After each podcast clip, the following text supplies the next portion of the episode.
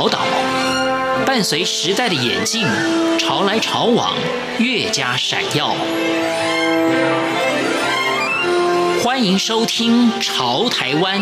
发现台湾的美好。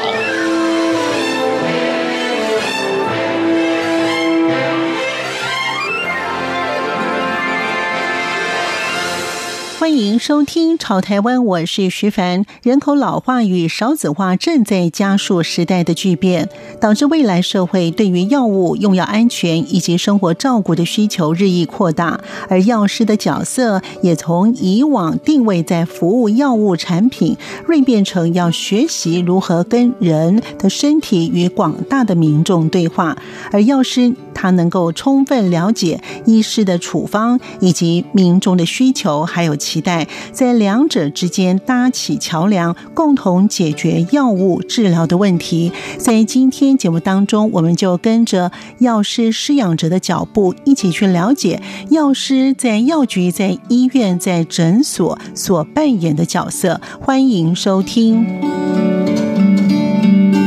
药师施养哲也谈到后疫情时期药师所扮演的角色是什么？其实大家一想到药师，第一个想法是什么？我觉得大部分的人应该都是讲说啊，就是包药，嗯而已，对不对？但其实药师他除了调剂之外，这只这是我们工作里面的一部分。也就是说，今天除了调剂之外呢，包括从教药。然后怎么样保存药品？当我们看到医师呃那个处方，然后去审视这个处方是不是符合这个病人的，到最后的调剂，然后还有喂教。这一连串其实都是药师的工作。药师本身呢，并不是只有包药而已。所以在新冠肺炎这样子的疫情里面呢，我觉得药师能够做到的东西，其实也是蛮多的啦。大概列举了，我觉得三个比较重要的事。因为我觉得现在虽然是后疫情时代，但是其实整个大环境就是全球的疫情。都还是很严峻的。我觉得台湾有点像是在平行世界，因为我们的中央管控的还算还蛮好的。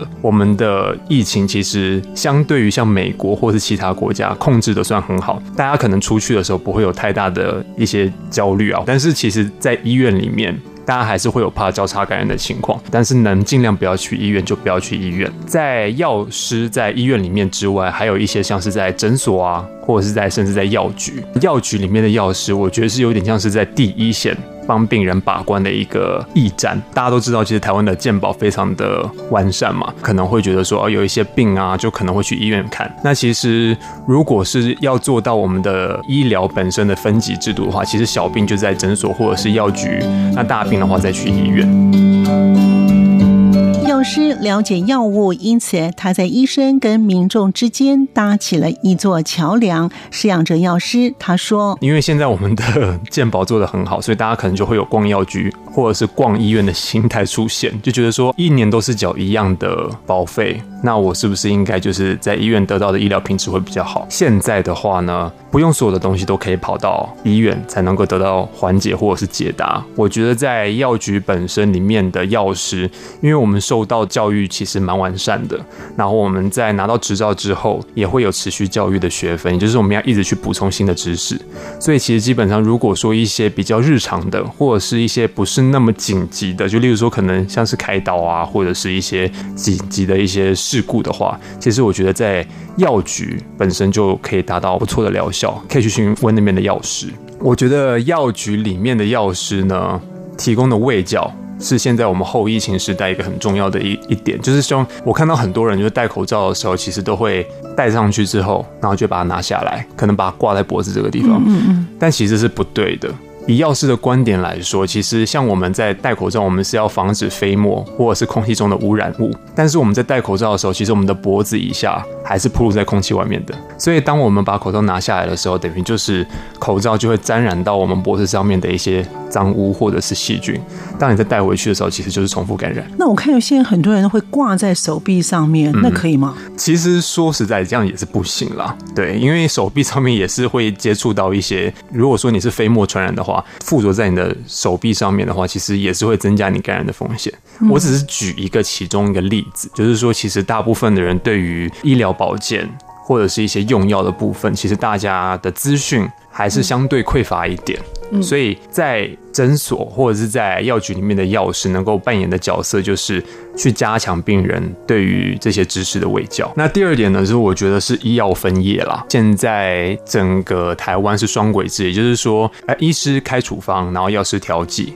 大方向就是医生有处方权。然后药师有调剂权，大部分的人在医院里面看完病之后呢，会很习惯就在医院里面拿药，或者是说慢签出来之后，可能三次慢签，第二次、第三次还会习惯去医院里面领药。从医药分业之后，大部分我们都可以在我们的药局拿到药，不用进去医院，那就可以减少就是病人之间的交互感染。药师能够在这个岗位上面能够扮演的，就是我们可以帮病人把关药品的品质，做一些更充分的卫教。因为像现在很多人去大医院，应该都会有经验，就是药局领药的时候，都很像在排菜市场的感觉吧。但是在药局的话，你可以得到的药师服务，不包含只有拿到药。药局的药师呢，更有时间可以去告诉你说啊，你平常吃的这些药，你会有什么样的副作用，可以去咨询他，或者说你平常的一些保健食品能不能就是放在一起吃，就会比较有充足的时间去做胃教。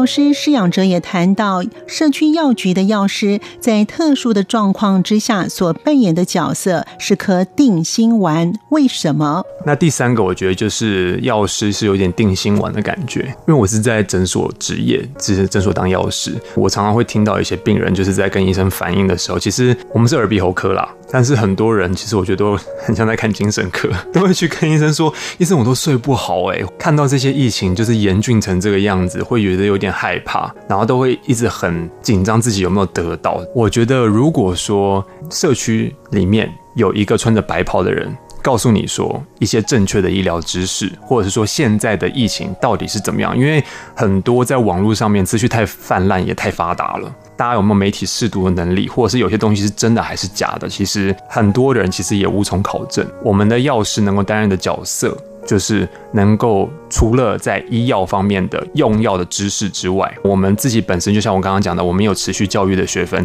这些持续教育的学分里面，其实有包含一些我们对于一些病理，或者是一些我们现阶段可能像艾滋啊，现在的那个 COVID-19 的发展程度是怎么样子啊？然后全球的现在研发到哪个部分啊？就是疫苗研发到哪个部分？其实我们都会。有去修学分的话，都会知道。所以如果有稍微认真一点的药师的话，他就等于是有一点像是帮我们把关，当我们定心丸，然后帮你做媒体试读的一个功能。所以好好运用你身边社区药局吧的药师吧，让他们充分发挥。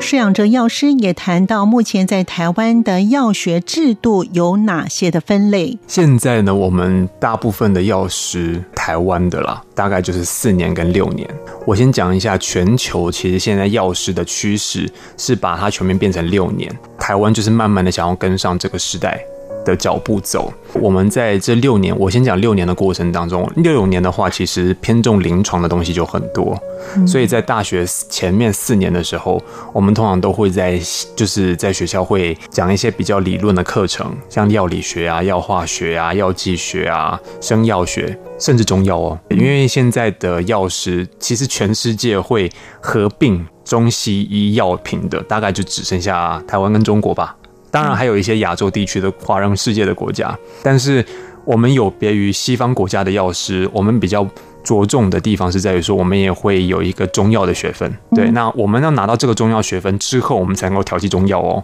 也就是说，一般的药师，如果你没有去修这些课程的话，你是不能调剂中药的。我们是分这么细的。前面的四年呢，是在讲一些理论的课程，后面两年呢，就会开始进医院。医院的时候呢，我们其实就会有非常多科，像一般大家知道的门诊药局，统称叫做药剂部。那药剂部或药剂科的下面就会有很多的分科、分部门这样子。有门诊药局，那门诊药局就是像一般的大众可能去医院看完病之后，当天要拿药或者是拿慢签，就是那种流水啊几千号的那个地方，那个叫门诊药局。那门诊药局里面的药师是最多的，因为其实有可能一天的话都会有两到三千张。如果是好的医院，比较大庙的医院的话，可能一天的调剂量都很多，所以里面的药师其实都很忙。我听到不少的学长姐其实都会有得到尿道因为大家都不敢在自己的岗位上去上厕所，因为一开始从八点钟开始之后。从九点十点早上这段时间是病人流量最多的时候。通常到下午三点人就没有那么多了，因为也休诊了嘛。九点十点的时候，那个时候病人量很多的时候，如果你只是去上个厕所回来的话，你那一台可能就淹水了。我们讲的淹水就是说可能会来不及调剂，就是它会一直出来，一直出来。门诊的药局有三个药师帮你把关，里面有一个药师会帮你调剂，然后中间有一个药师帮你审核这个处方到底是不是正确的，然后最后发药师再帮你看一下说。你的药会不会是错误的？有没有拿成什么降血糖的，拿成降血压的啦？像我之前看到有一个就是口含的那心绞痛的药，医生是开一罐二十八天嘛，通常一般的门诊慢签都是开二十八天嘛。结果那个医生打错了，二十八颗他打成二十八罐，这个算是比较好笑，也比较容易发现的错误。但是其实里面有很多的小错，就例如说可能像降血压的药，有些人可能是需要比较强效的，可是里面的药师可能在忙的过程当中就会拿成比较轻微的。那这时候如果病人的血压降不下来的话，其实对病人是一种伤害。然后再就是住院药局。院药局的药剂师们所做的事情是我们没有想到的。施养哲药师他说：“住院药局的话，就是病人在住院里面的所有药物，包括针剂哦，像些麻醉药啊，或者是一些止吐药啊、降烧的一些针剂，也是要从我们的药局里面去发出去，然后护理师在用的。住院药局呢，就会去巡房，就是看说这些的病人在服用这些药物的时候，会不会有一些 DDI，就是药物交互作用。”或者是有一些副作用的产生，然后再去回报给医师，我们叫做照会。照会就是说开一个会议，就是可能每天早上会开一个会议，然后会告诉医生说，还有护理师说这些药物有哪些问题啊，或者是哪些地方可以做调整。这是住院药局，然后还有临床药局。临床药局其实就跟住院药局有点像，只是它是属于比较加护型的，就是更严重的中药局、化疗药。然后还有一个 TPN，TPN 就是那个静脉注射的东西，我们都是要穿防尘衣的哦。你要打进去身体里面的东西，你要确保它是无菌的嘛。身为一个药师的话，就是要把所有这些东西都跑完，我们叫做实习。那实习完之后呢，会有一个国考，国考完之后才是正式的药师。所以大概的养成是这个样子。我们是那个两权分立嘛，医生有处方写处方的处方权，药师有调剂权。所以既然要调剂权交到我们手上。我们发出去这个药，我们都每一个药袋上面都要盖核发的药师的章，也就是说，我确认过，我保证这个药是用在这个病人身上是正确的。所以，当如果这件事情是有出错的话，第一个责任当然医师也有责任，但是药师也会有连带责任的。我们会有一个药师字号，每一个人的字号都是不一样的，所以你只要上网一查，你就可以知道这个药师是什么人，然后在哪里那个单位服务啊之类的，就是那张身份证。师施仰哲也谈到他印象深刻的事情，因为我一开始我出来的时候，我就是在诊所服务了，所以我觉得诊所跟药局还有医院有一个比较不一样的地方是，医院是调剂量很大，所以你没有办法认真的面对每个病人。药局的话呢，它比较着重在卫教的部分。那我觉得诊所一定要是在药局跟医院之间，我们只有把医生开的处方拿出来给病人这样子。别人在问我一些关于药物的东西的时候，我觉得有一些也不能说感动啦，就是很有成就感的部分。像例如说有一些人，因为我们是耳鼻喉科，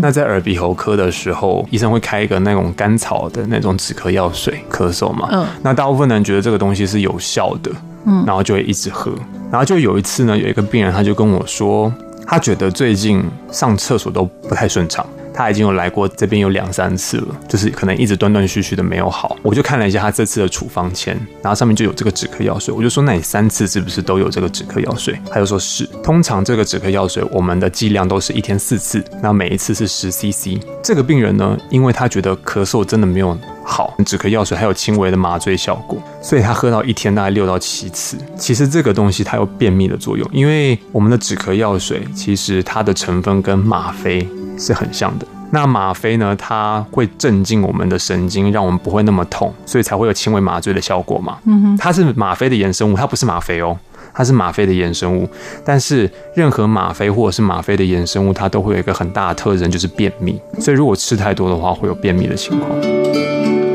感谢您的收听，我们下次见。